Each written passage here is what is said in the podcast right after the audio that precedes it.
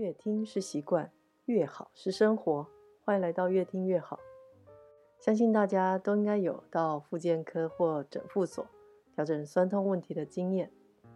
当我们在说明完自己的问题之后，医师或治疗师总会说出一些专业的肌肉名词，例如手腕的毛病是正中神经压迫，而膝盖问题则是十字韧带或内收肌拉伤。虽然有些名词我们可以及时查阅，但是在听的过程总是会觉得一头雾水，有点像是身体是自己的，但听到的名词却是教科书上的。即使回家想要找一本专业的解剖书来看，但是总是会被太过详细的解说或者是图像给吓到。但如果去找一本适合中小学生看的，但又太简单。没有办法兼顾专业与入门的需求，而且即使买了也会读个几页，就想要追剧、泡咖啡、分心。而今天要向大家介绍这本《人体运动解剖全书》，它算是一本兼具可读性又专业的书籍，而且这本书是很多医学专业人员都很推荐的。那个书封面上的那个挂名推荐非常的多，而这本书除了它很有趣的图案来解释之外，它有两个章节是在介绍我们站立跟走路的姿势。为什么久坐、久躺、久站都是不太 OK 的？它都有很 punch 到你的那种解说，而且会很好笑哦！天哪，就是你会看到自己哦，对，这就是我躺在沙发上的样子，不可以哦。所以这本书我觉得真的太值得推荐，因为它不是以说教的方式。我们在读那种保健书籍啊，或者是即使是网络上的那种影片，你有会有一种被指导，然后被纠正的那种低人一等的感觉。但是这本书呢，它真的就是像漫画聊天那样，所以你读完之后，你只会嗯，好，我会好好改。因为这样真的会比较好。这本书的中文副标题是《人体运动组装手册》（Building the Body in Motion），而它另外一个副标题是“精辟、新鲜、聪明、幽默”。而它所谓的幽默呢，不只呈现在它文字的嘲讽意味，书中的图像跟解说都有点像是《纽约时报》上面的。嘲讽漫画一样，会让人看到会心一笑，而且有时候会觉得啊，好像 真的被说中了那种感觉。你会一直想要读下去，不太需要靠坚强的意志力跟专业背景就能够把它读完，而且我相信会收获很多。而它幽默有趣的程度呢，大家可以想象，就是郑云龙老师他突然请假代班。然后请钟心凌，就是我的婆婆怎么那么可爱那个演员，她来为大家解说人体姿势以及身体保健的那个 常识，而且她还能够兼具知识性，所以这是我觉得这本书最大的特色。提到聪明幽默，让人难以分心。我先分享一个小故事，是台湾知名导演卢建章的故事。卢导演在他的《文案例》这本书里面提到，当年他在奥美广告担任创意文案时，嗯，每当有新的提案想要跟主管报告的时候，他的主管总会邀他到他们公司楼下的咖啡厅听他简报。而他的主管是中年白人男性，咖啡馆的服务生呢，都是颜值跟身材超好的二十几岁小女生。所以，只有当卢建章导演的提案够好、够有趣的时候，他的主管才会正眼看他，其他的时间都是在看服务生。他主管的用意是，只有你的简报够精彩，他的广告才不会让人分心，想要去追剧啊，或者是看别的。而这本书呢，就有点这样子的意味，因为提到人体解剖学教材。它真的很难像广告或者是可爱的服务生那样吸引人，或者是有趣精彩。在介绍这本书之前，我向 ChatGPT 问了两个问题。第一，请问哪一本人体解剖学是最多人阅读的？他的答案在我的意料之中，是《Gray's Anatomy》。这本书是台湾的医学系学生教科书，因为我大学时的室友是医学系的。当他拿到这本书的时候，他除了觉得书很贵，一本现在可能要三千多块，而且而且他也认为。书里面的图片实在太精美、太详细，简直跟艺术画作一样。哦，听，而且听说美国影集《实习医生格雷》当中的 Gray 就是向这本教科书致敬。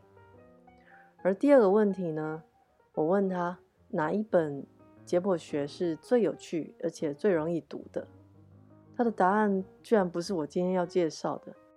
而是一本画给中小学学生看的，虽然它也很有趣幽默，但是专业度应该还是今天要介绍这本来的比较好。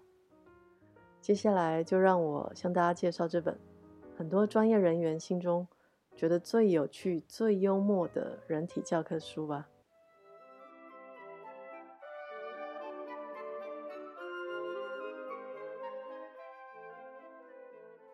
我先介绍作者 Andrew Bell 的背景。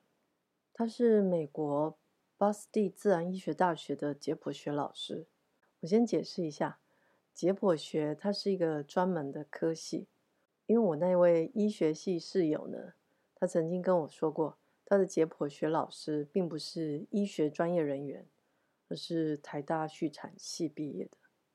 但是他后来去念了解剖学的专业学位。然后再教授人体解剖学，那个那个意思就有点像是，呃，里奥纳多·达文西呢，他虽然对人体的研究非常的专业，但是他不会医治病人，所以解剖学它是一个专门的科目。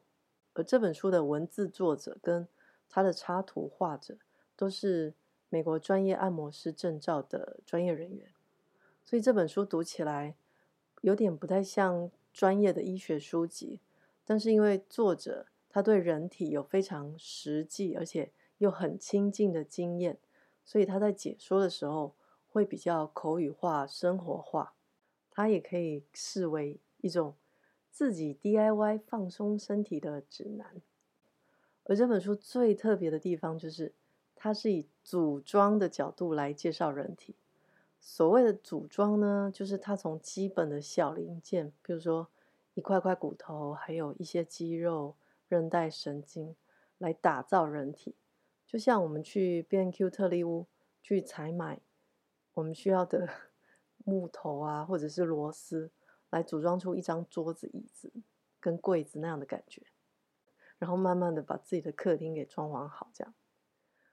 而听到这里，大家应该很好奇。这样子会不会不够专业，会让人家混淆？我的看法是，因为一般传统的那种解剖书，就是他把我们人体慢慢的这样子一块一块的这样仔细拿开，我们一次要看很多部位，真的很容易搞混。反而倒不如他用组装的方式，真的会一目了然。相信我，这是他最特别的地方，他不是。解剖书，他是组装书，所以我觉得中文的书名应该要改一下。而这本书我最推荐的原因，除了它幽默有趣，然后很生活化的解释之外，最重要的是他在讲述人体力学的时候，非常的贴近我们的心。我先转述一段他提到人体力学时候的文字。他说：“现在我们已经组装好一个人体可以使用了。”如果这个时候能够在对运动时所应用到的物理学也能有些认识，那就更棒了。读到这里，虽然你有很好的理由合上书本去泡咖啡，因为神经啊、肌肉、骨骼这些都算好懂，但是提到物理学，这会不会太强人所难了？听到这里，我都觉得作者真的是非常。那个幽默感真的是对这本书有大大的加分。人体力学呢，对我们来说就像水果蛋糕一样，虽然我们都知道它的味道，但是不太清楚它的做法。但如果我们不了解基本的力学原理的话，真的就不容易弄懂。生活当中我们会有一些奇怪的姿势啊，然后它会引发的代偿问题，尤其是。尤其是女性同胞最害怕的小腹微凸，那个其实是嗯臀大肌无力，然后造成的骨盆问题，然后然后整个小腹，因为因为我自己有点，因为我自己有一点这个问题，所以我读到这里的时候真的是心有戚戚焉啊！我终于知道了。然后一旦你知道问题的所在、问题的根源之后，就是你弄懂了力学原理之后，你要去改善自己的毛病，就真的比较容易了。弄懂了这些原理，你就会觉得自己一定会好起来的。然后 好像听到了那个哈利路亚跟天使的光一样哦。而知道自己的问题要怎么解决呢？我觉得这方面的专家应该就是郑云龙老师，就是我刚刚提到。他如果要代班，要请钟心凌来代班的郑云龙老师，因为他曾经是个很有名的整脊老师。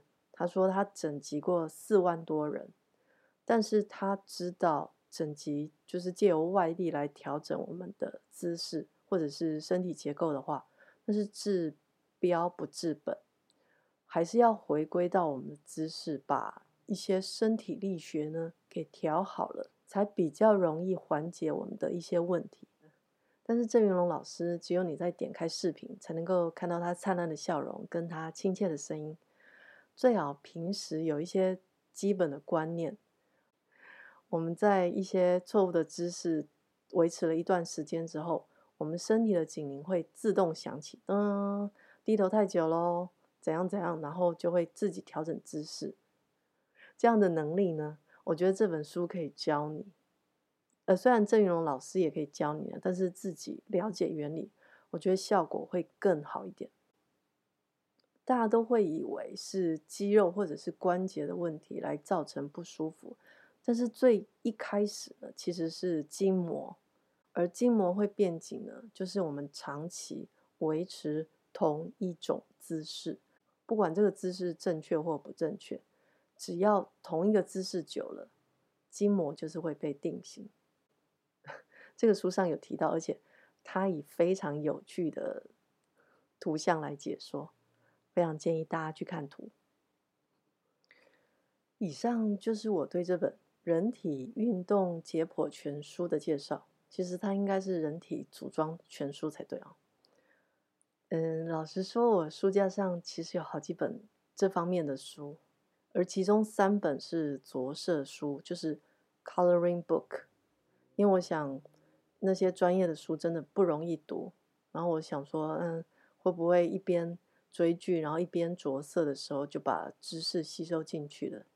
但是大家应该也知道，那种着色书呢，就像我们国小的暑假作业那样，呃，应该都是最后一天才会想要把它完成。重点就是不知道自己在写什么。但是这本这本书呢，不但会让人好好的读完，甚至在读完之后，我们再去复健科医师或者是物理治疗师那里，都能够提出更专业的问题。最后，如果喜欢我们节目，欢迎五星关注，并分享给身边的朋友，让大家一起越听越好，越听筋骨越软 Q。谢谢，我们下次再见，拜拜。